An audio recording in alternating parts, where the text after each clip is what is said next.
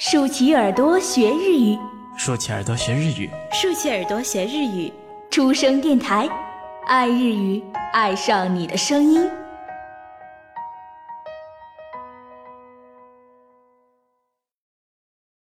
书生阅读书，長編エッセイ from everywhere。作者坂本真綾。朗読初恋教学部レモン。 それではお楽しみください。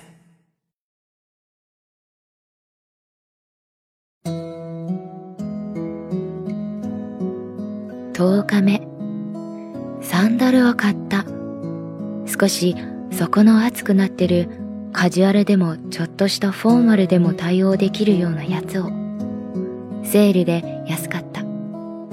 普段はヒールのある靴しか履かないからぱりこの方が落ち着くな。特にヨーロッパに来てからというものすべてのもののサイズが日本よりも大きめなので自分がすごく小さくなった感じがする。例えばドア。どのドアも取っ手が私の肩の高さくらいのところにある。身長の倍ぐらいある大きな重いドアを開け閉めするにはいつも全体重をかけて挑まなければならない。それからトイレ。便座に座ると両足が浮くとか。ほんと笑っちゃう。大きな人たちに囲まれていると自分の歩幅もすごく狭く感じられてみんなよりいっぱい歩かないとどこへもたどり着けないような気になる。子供の頃ってこんな感覚だったっけ？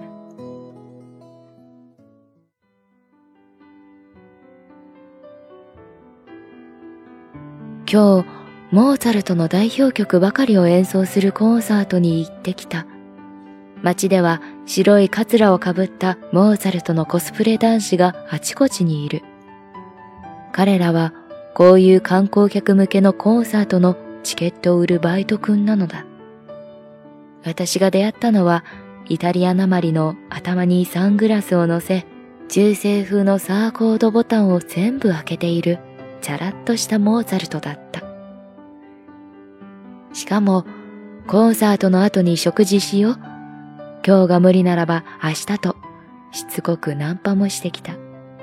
いくら振動のお誘いでもさすがにお断りしたけど。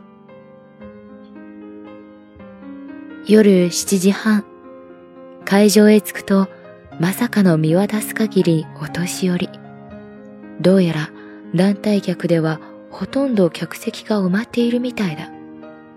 私の席はそのお年寄りの集団のど真ん中にポツンと一つ紛れ込んでいるという謎な位置に。座るとすぐ隣のおじいさんに声をかけられた。こんにちは。君どこから来たの？私たちはスコットランドからだよ。日本です。ずいぶん遠くから来たね。コンサートへは一人で来たの？はい。一人旅をしているんです。開演までの30分間、おじいさんは休むことなく私に話しかけ続けた。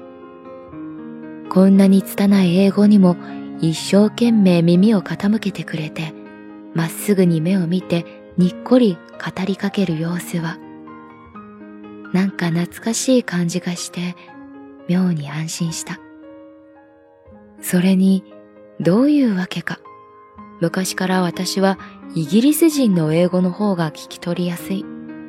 彼はスコットランド特有のアクセントが強いものの、とてもわかりやすかった。いくつに見える？なんと、80歳。